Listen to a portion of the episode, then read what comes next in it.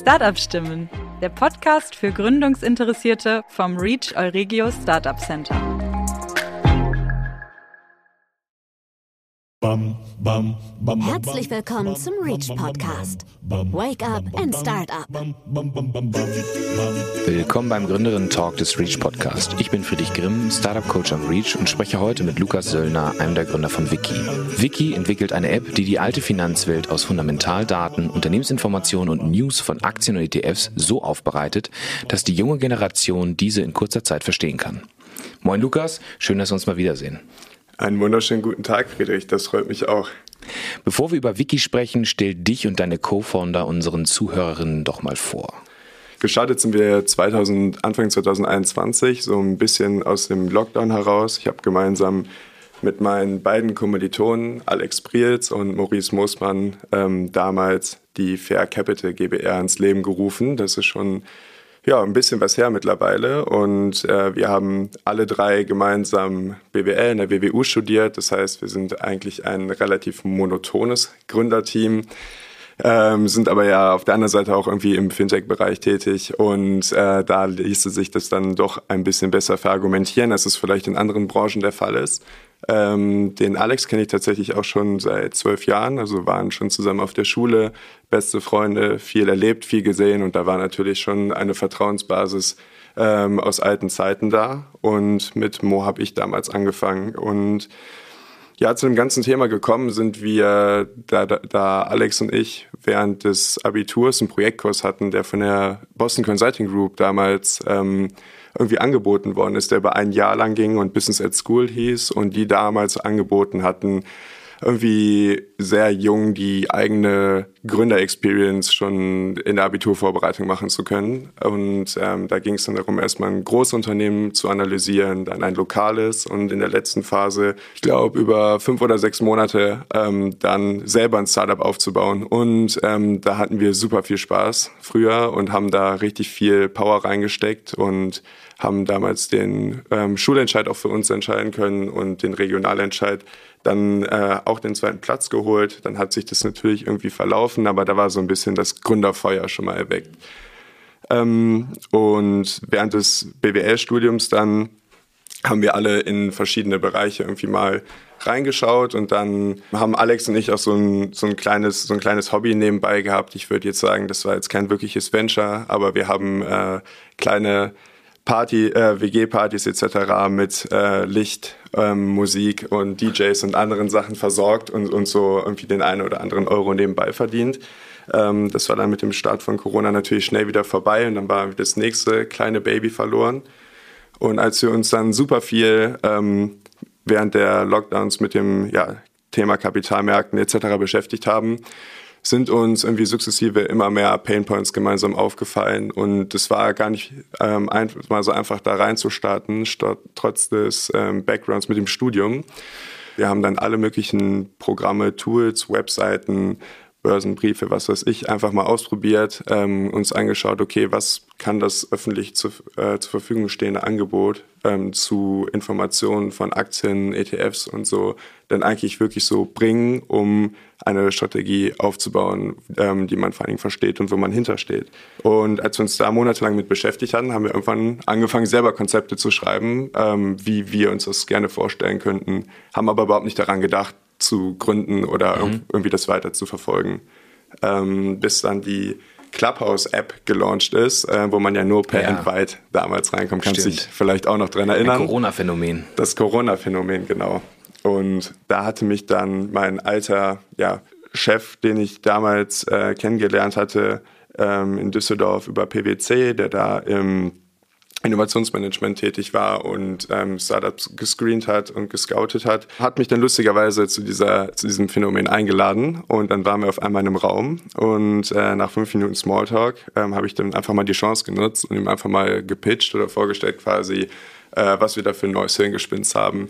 Und dann ging das alles relativ schnell. Ähm, er hatte total, äh, war total interessiert und hatte Bock, irgendwie uns mal so einen kleinen Schubser zu geben und ähm, hat dann auch das Mentoring übernommen. Und ähm, so, keine Ahnung, ist der Stein irgendwie ziemlich schnell ins Rollen gekommen. Dann Zwei Wochen später saßen wir schon in unserer alten WG. Ich habe mit Alex zusammen gewohnt, zu dritt und dann auch ziemlich schnell zu fünft und haben angefangen rumzubasteln. Ähm, wir haben parallel natürlich noch im, im Homeoffice irgendwie weiter studiert auch und haben dann immer von 19 Uhr bis 23, 24 Stunden, äh, Uhr rumgebastelt. Die ersten zwei, drei Monate relativ ähm, ohne einen wirklichen Kompass irgendwie und haben einfach mal ausprobiert, hatten wie gesagt das Mentoring ja, und dann, äh, lieber Friedrich, haben sich unsere Wege auch schon gekreuzt im, im März äh, letzten Jahres. Und ähm, das war so der erste Touchpoint in dieses wirkliche Startup-Ökosystem, der ähm, Pre-Incubator damals. Ähm, mhm. ich weiß noch, wir waren äh, total nervös und wussten überhaupt nicht jetzt, äh, was Sache ist, als wir das erste Meeting mit äh, Christian und dir damals hatten und dann ähm, gepitcht haben und überhaupt nicht wussten, okay, wie läuft das? Wir kannten natürlich die Serie Bad Banks und wussten, okay, Inkubator äh, klingt super cool und alles, aber unser Startup-Knowledge war auch auf jeden Fall noch super beschränkt.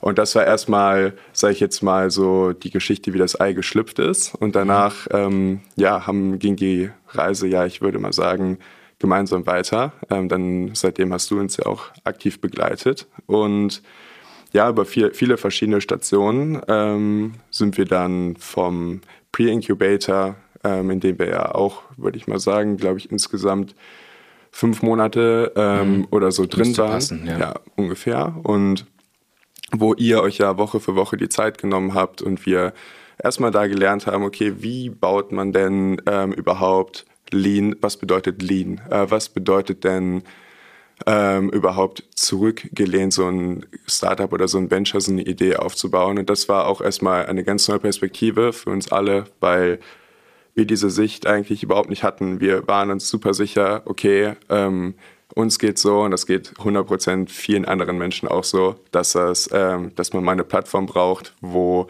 man zu jedem Wertpapier und allen Sachen so viele Informationen aggregiert findet, wie es nur geht. Mhm.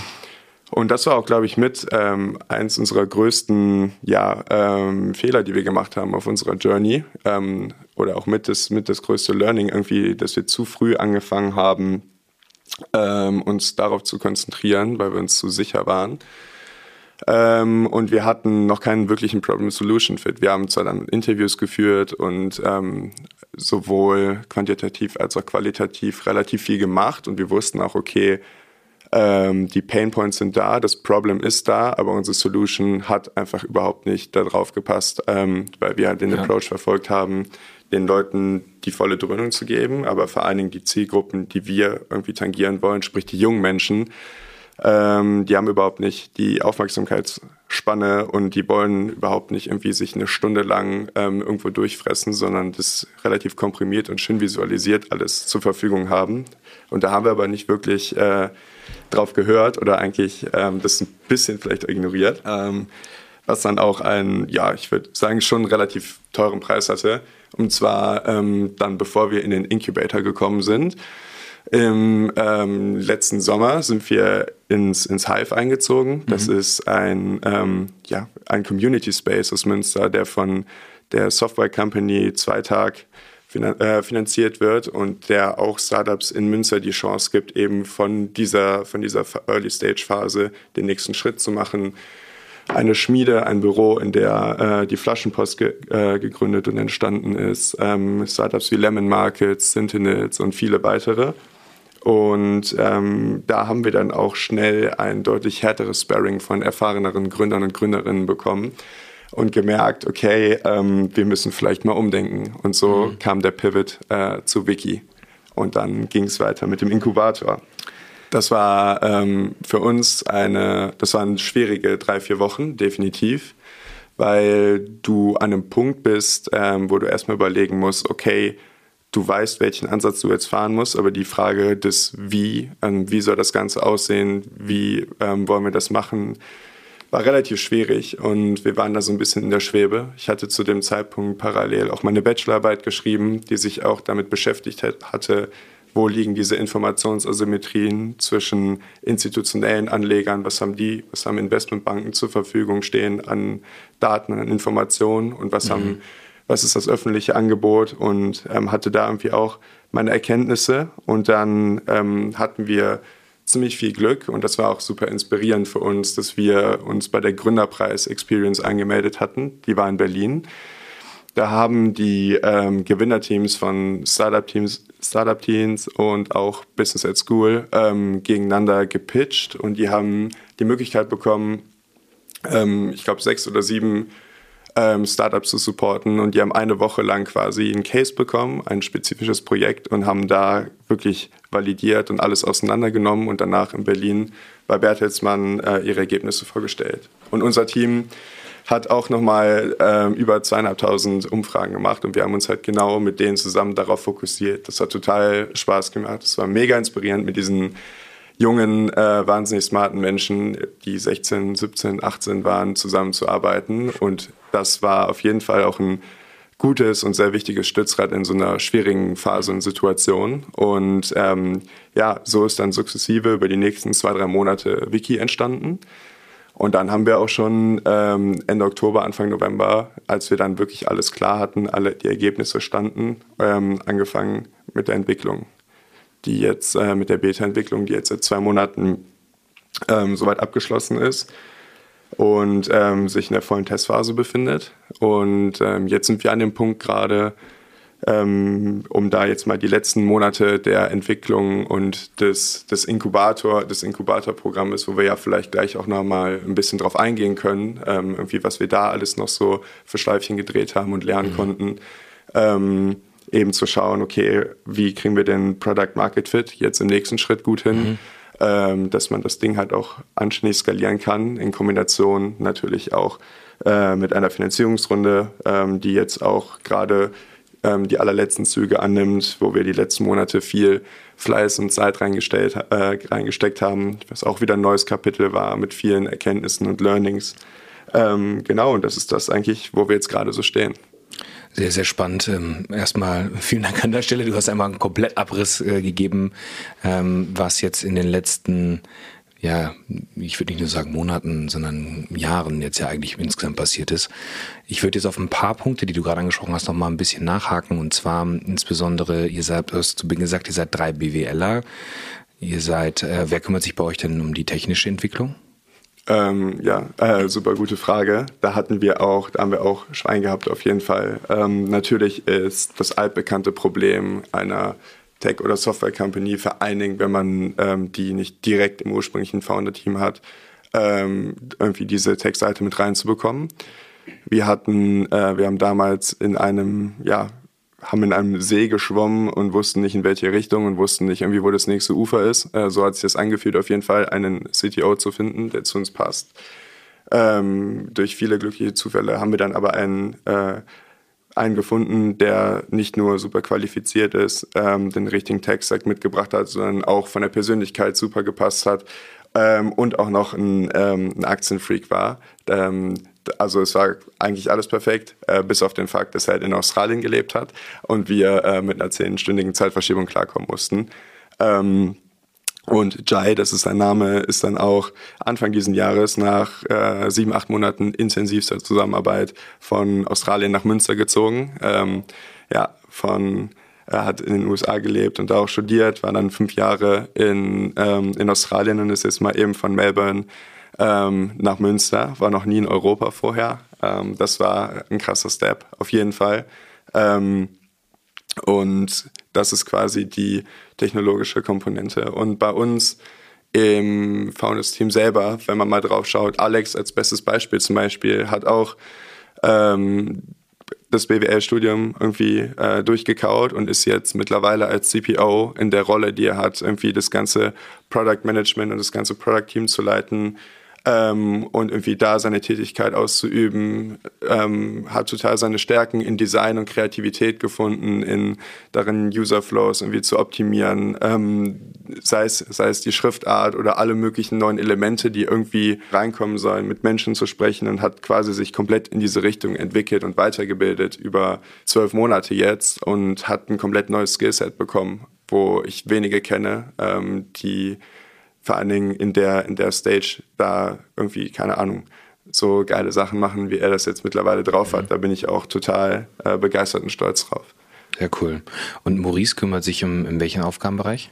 Ähm, Maurice ist quasi unser Double, Double CFO, wie wir, wo wir so schön sagen. Es ist ja zu Recht ähm, auch irgendwie ein bisschen zu belächeln, vielleicht, wenn man sagt, in dieser frühen, in dieser frühphasigen Zeit, vor allen Dingen jetzt auch noch vor einer äh, Finanzierungsrunde zu sagen, okay, wir haben CFO, also was soll der denn den ganzen Tag machen? Ja.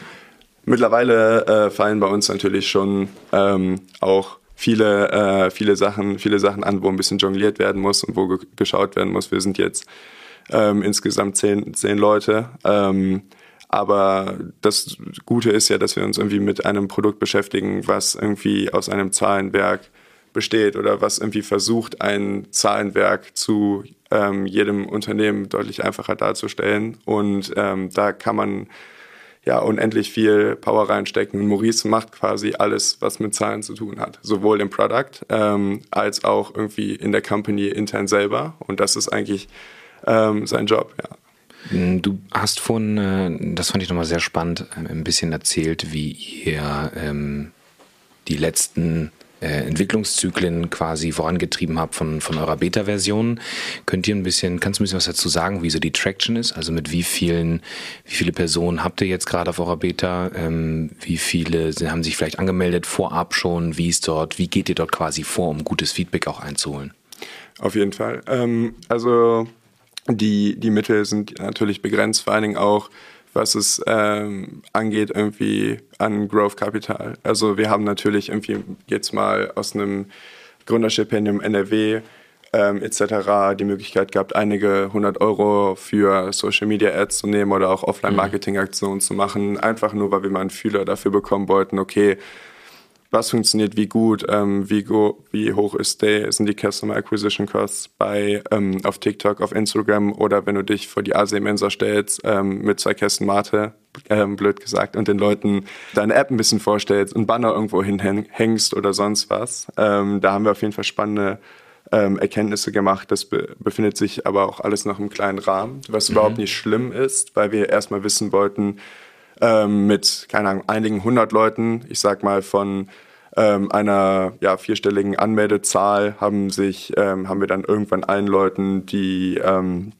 die Mail rausgeschickt, ihr könnt euch die Beta jetzt runterladen, nachdem wir sukzessive mhm. erstmal 50, 100, 200, 300 Leute draufgelassen haben, weil wir gucken mussten, ähm, dass das Ding natürlich auch stabil bleibt ähm, macht man da auch wieder Erkenntnisse und Learnings. Und es war schon, es war uns bewusst, dass jetzt nicht mal eben eine statische Beta, die es jetzt ähm, gerade auf jeden Fall noch ist, weil wir sonst ähm, super viel Geld an Provider-Kosten für die ganzen, für die ganzen Daten, die man ja auch irgendwo einkaufen muss, bezahlen, bezahlen müssten sind das natürlich Sachen wie, okay, wir sind nicht im App Store, die Leute bekommen eine E-Mail. Und wenn man dann mal überlegt, wie, auf wie viele Klicks irgendwie das sind, bis die Leute die App haben, dann verliert man natürlich welche von ich gehe auf die Website, ich melde mich an, ich bekomme eine Bestätigungs-E-Mail, ich lade mir Testflight runter, ich muss darauf gehen, äh, die Wiki-App suchen, die dann runterladen, mich nochmal registrieren.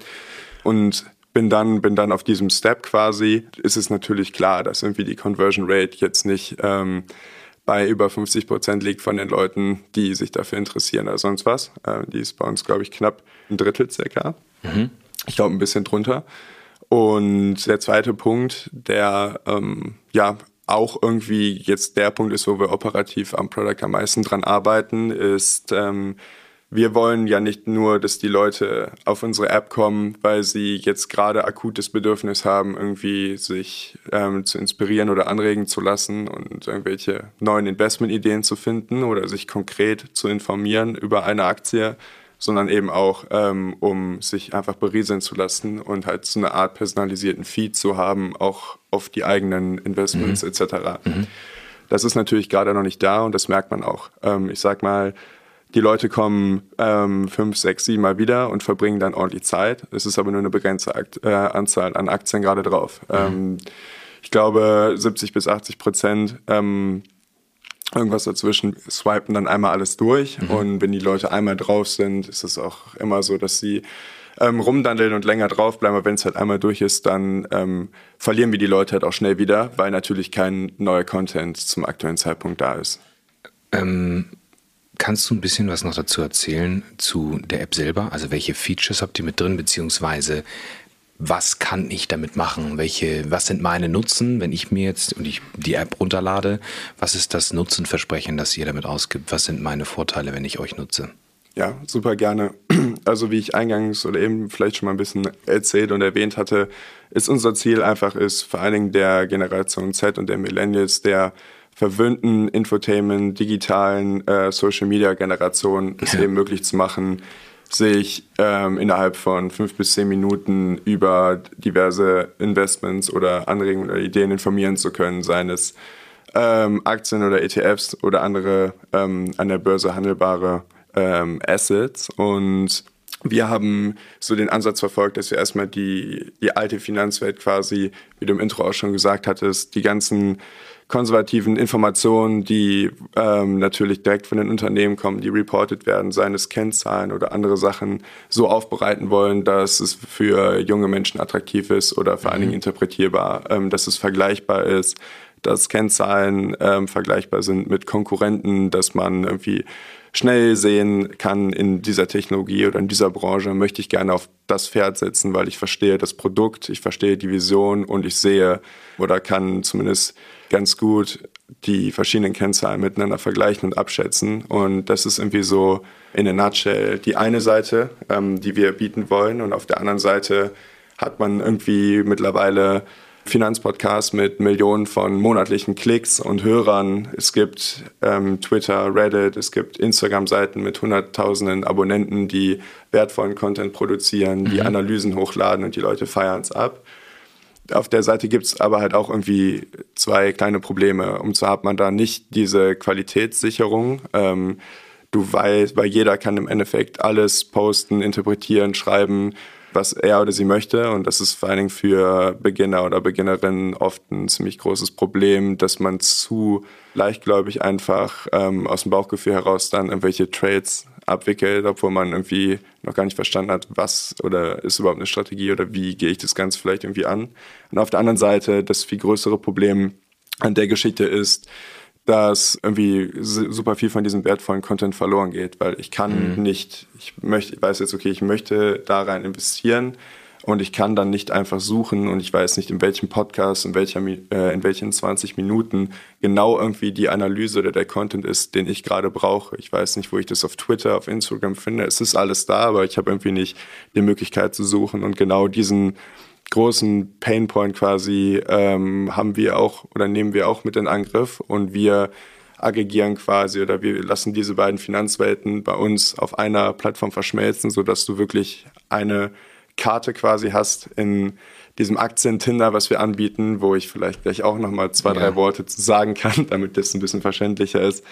Ähm, und man dann wirklich die ultimative Investment Experience ja. hat, um sich ähm, genau alles zu holen, was man haben möchte. Also im Großen einmal zusammengefasst, ihr entwickelt eine App, über die ich zum Beispiel eine Aktie wie Tesla alle Informationen, die es draußen kommt, über alle Medien und äh, alle Kennzahlen gut aufbereitet und verständlich aufbereitet finden kann und mir dadurch einen sehr guten gesamtheitlichen Ansatz ähm, ein Bild davon machen kann.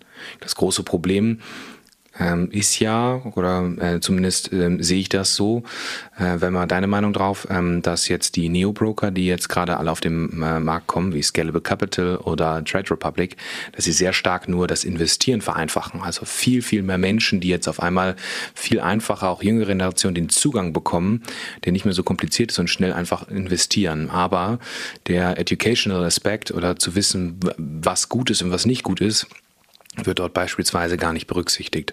Und das ist ja etwas, was ihr sehr stark jetzt eben äh, lösen wollt oder angeht, um über diesen Educational Aspekt ähm, äh, jungen Menschen vor allem bessere und besser aufbereitete Informationen zu geben.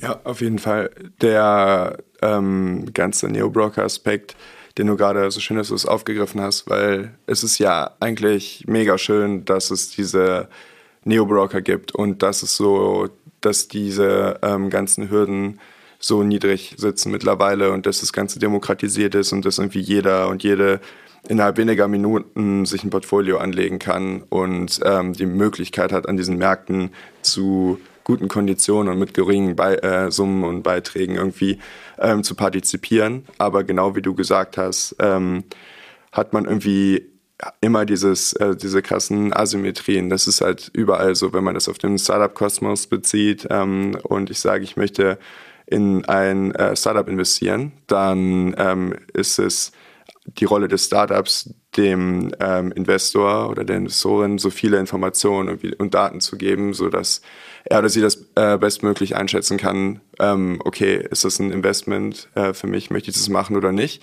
Und im Endeffekt haut der Notar den Hammer drauf und das ist das, was die Neo-Broker wie in Trade Republic und Scalable Capital auch machen. Und alles, was da vorkommt, irgendwie ähm, mit den Informationen und Daten versorgt zu werden und diese interpretieren zu können, ähm, ist irgendwie ziemlich auf der Strecke geblieben ähm, bis jetzt. Wir setzen vielleicht nicht komplett vorne an, also wir machen jetzt nicht das, sind jetzt nicht das Duolingo für Finanzen irgendwie und erklären die ganzen Basics. Ähm, da sind auch gerade schon ein paar andere äh, coole Startups auch in Deutschland auf jeden Fall dran mittlerweile. Ähm, da freue ich mich auch schon sehr auf die Lösungen, die da in den nächsten ähm, ein, zwei Jahren so auf den Markt kommen werden. Aber wir sind quasi unmittelbar dahinter und ähm, geben halt irgendwie diesen Werkzeug, versuchen diesen Werkzeugkasten in die Hand zu geben. Wenn du dich mit, für das Thema interessierst, dann wirst du ähm, keine einfache, einfacher verdaulichen Informationen oder mhm. verständlichen mhm. Informationen finden ähm, als bei uns. Ähm, und das ist irgendwie der Approach, den wir verfolgen. Ähm, dann noch eine Frage, ähm, wie sieht euer Geschäftsmodell aus? Weil die App wird ja nicht kostenpflichtig sein, vermute ich. Nee, das ähm, war, auch, war auch so ein Punkt. Ich meine, wir sagen, ähm, das ist uns so super wichtig, dass vor allen Dingen die jungen Menschen ähm, diesen Zugang haben, äh, sich irgendwie anständig eine Strategie bauen zu können. Vor allen Dingen jetzt gerade in so einer Marktphase, wo es wichtiger denn je ist, ähm, auch diesen psychologischen Aspekt zu haben, zu wissen, okay, ich investiere Geld da rein, ich habe einen Sparplan auf Aktie XY, ähm, weil ich mich damit beschäftigt habe und weil ich dahinter stehe und weil ich perspektivisch an die Company glaube. Und äh, gerade bei so volatilen Märkten stärkt das, glaube ich, ähm, im Verbund mit diesen ganzen aufklärenden Podcasts etc. noch deutlich besser das Verständnis ähm, unserer Generation irgendwie nicht willkürlich oder nicht ähm, irrational zu handeln und irgendwie Verluste einzufahren, wo es deutlich intelligenter wäre, die über einen langen Zeitraum einfach zu halten, die Werte, als es früher so war. Und ähm, das ist uns super wichtig, wenn wir da auch nur einen Funken zu beitragen können, irgendwie bei der breiten Masse diese Aktienkultur zu stärken und eben ähm, die Leute zu enablen, dran zu bleiben und das so rumzumachen, dann wäre es natürlich fatal, wenn wir gesagt hätten, ähm, wir schieben eine Paywall davor und ihr müsst ein Abo zahlen. Ähm, wir haben den, ähm, den großen Vorteil, ähm, vielleicht da jetzt kurz zu dem Akzent hin, ne, wir haben uns dazu als Oberfläche ähm, entschieden quasi, weil die Leute Swiping und Gamification natürlich sowieso irgendwie cool finden, aber uns das viele Sachen ermöglicht. Also mit dem Liken und Disliken ähm, von von diversen Werten und Aktien werden Algorithmen gefüttert. So können wir mit so einem Leitplankensystem quasi immer stärker auf Präferenzen von individuellen äh, Nutzern und Nutzerinnen zugehen, ohne denen was vorzuenthalten, aber einfach um zu schauen, okay, denen das spannender zu machen und die besser kennenzulernen. Außerdem kann man perspektivisch mit auch mit äh, Freunden, Freundinnen, äh, Friends und Family halt eben matchen und sich dann sehr effektiv mit vertrauten Personen und zwar nicht mit großen Communities, sondern eben mit den Leuten, auf deren Zweitmeinung man vertraut oder die man gerne hätte, mal schnell innerhalb von ein, zwei Minuten über Investments oder über Investmentideen sehr präzise und effektiv austauschen. Und ähm, da irgendwo spielt halt überall der monetäre Aspekt mit rein. Wir werden ähm, durch das anonymisierte Tracking ähm, unserer Nutzer und Nutzerinnen haben wir natürlich ein sehr gutes Verständnis davon, ähm, was denen so gefällt, woran die investieren, ähm, wie die sich verhalten, welche ich sage jetzt mal, welche Branchen, welche Technologien die gefallen. Und so können wir natürlich ziemlich gut targeten und denen auch Finanzprodukte vorschlagen, ähm, wie zum Beispiel ähm, ETFs, die zu, genau zu den Technologien passen, die ihnen gefallen oder andere Finanzprodukte. Ähm, und das alles kann man sich so ein bisschen vorstellen wie in einem Instagram-Feed oder wie auf, ähm, wie auf TikTok. Also du hast ähm, die Advertisings, wenn sie kommen, ähm, schön personalisiert und auch in das Gesamtkonstrukt der App mit eingearbeitet, so dass es jetzt nicht auffällt und wenn es einen nicht interessiert, dann kann man weiterwischen. Ähm, und ähm, quasi, dass der, dass der User, dass die User Experience auch auf gar keinen Fall eingeschränkt wird. Benötigt ihr in der Form eine, eine BaFin-Lizenz? Also ich vermute mal erst im ersten Schritt erstmal nicht, aber gerade wenn so ein bisschen in diesen Advising-Bereich geht, also Robo-Advising, sag ich mal, wo ja gewisse Sachen analysiert und vorgeschlagen werden, benötigt man ja meistens gewisse ja, regulatorische Vorschriften, die man äh, beantragen oder sich zertifizieren lassen muss. Ähm, ja, in den Bereich Robo-Advising wollen wir gar nicht, also den wollen wir eigentlich gar nicht tangieren. Okay. Ähm, ich finde ja. das, ich finde das super interessant. Ähm, da ist auch immer die Frage, ist ein anderes Thema, aber wo ist da ähm, so wirklich die Perspektive? Ich meine, du kannst in deinen Predictions immer besser werden, aber im Endeffekt holen die sich, wird, holen die sich immer wieder gegenseitig ähm, ein etc. Aber was wir eigentlich nur machen wollen, ist ähm, wir setzen eine Gewichtung. Also wir sagen nicht, okay, ähm, wir beraten irgendwelche Leute, weil ähm, Person XY jetzt sechs Logistikunternehmen gedisliked hat, ähm, streichen wir die raus und zeigen dem diese Investment Opportunities nicht mehr, sondern die Wahrscheinlichkeiten ändern sich einfach nur, ähm, so dass man, das meinte ich eben mit Leitplanke, so ein bisschen ähm, wegweisend in die Richtung gehen kann der individuellen Interessen und Präferenzen. BaFin, ähm, das Thema wird natürlich relativ schnell spannend, wenn wir den nächsten Schritt gehen und sagen, okay, wir enablen euch, wir holen euch ab am Start irgendwie in der Customer Journey, ähm, in eurem Inspirations- und Informationsprozess, dann wollen wir euch ermöglichen, ähm, individuell zu, zu eurem Depot-Portfolio jeden Tag eure News zu bekommen, eure Social-Media-Beiträge, damit ihr immer draufgehen könnt, genau wisst irgendwie, äh, was bei euren relevanten Themen so Sache ist dann fehlt ja eigentlich nur noch ein Step. Und zwar, dass man auf Wiki im Endeffekt natürlich auch handeln kann und dass man ja. sein, seine Werte hat, um eben ähm, das ganze Ding rund zu machen. Ähm, da wird auf jeden Fall was kommen. Da kann ich jetzt noch nichts Näheres verraten. Ähm, da wird in den nächsten ähm, ja, drei, vier, fünf, sechs Monaten von unserer Seite ähm, auf jeden Fall auch noch was Cooles kommen. Und dann äh, perspektivisch wird natürlich auch ähm, die Lizen Lizenzierung und die ganze BaFin-Geschichte relevant. Aber da müssen wir ähm, selber jetzt erstmal in unseren Lösungen tüfteln und dann schauen wir weiter. Super. Vielleicht jetzt noch mal eine persönliche Frage, wenn äh, sich Startups ähm, bei dir oder bei euch irgendwie ähm, melden oder melden können und ein bisschen was von euch zu erfahren, wo würdest du sagen, könntest du die besonders gut unterstützen? In welchen Themen oder welchen Bereichen? Ich glaube, das ist immer relativ. Ich würde, wir haben halt irgendwie unsere Erfahrungen gemacht, ähm, sind aber, würde jetzt auch nicht sagen, dass wir super ähm, qualitativ oder Rockstars schon sind in irgendeinem speziellen Bereich. Aber ich glaube, ähm, irgendwie ein paar gelernte Sachen mitzugeben, ähm, schadet nie oder einfach genau wie du gesagt hast, eben proaktiv äh, aufeinander zuzugehen und eben dieses Sparring zu haben. Ähm, ich meine, wir sind natürlich sehr B2C fokussiert in dem, was wir machen, ähm, stehen auch vor Challenges wie einer Community aufzubauen. Natürlich, ähm, unser Außenauftritt wird perspektivisch jetzt, sobald wir einmal im App Store gelauncht sind, super wichtig. Und ähm, wenn ihr euch mit den ganzen ähm, Sachen irgendwie beschäftigt, wenn das auch ähm, Geschichten sind, mit denen ihr euch viel auseinandersetzt, ähm, meldet euch super äh, gerne und jederzeit bei mir, entweder direkt oder ähm, sonst einfach über Friedrich.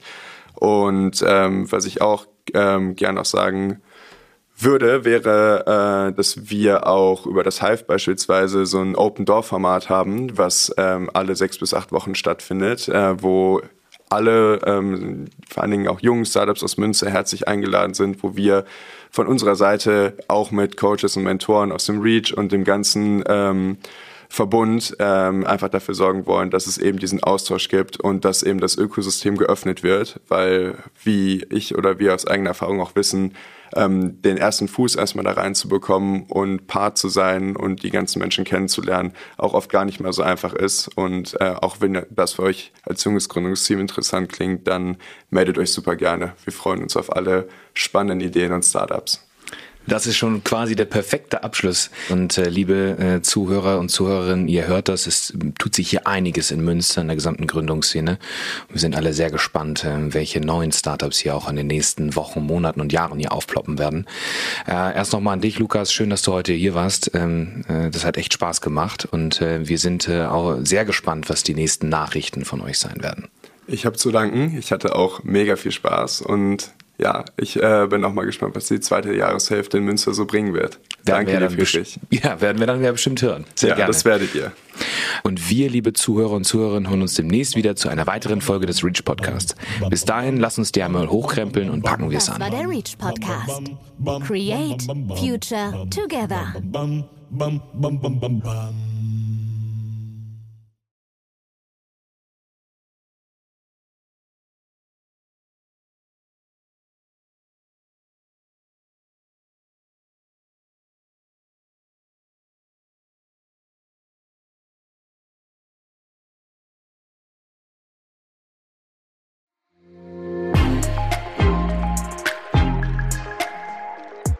Reach From Science to Startup.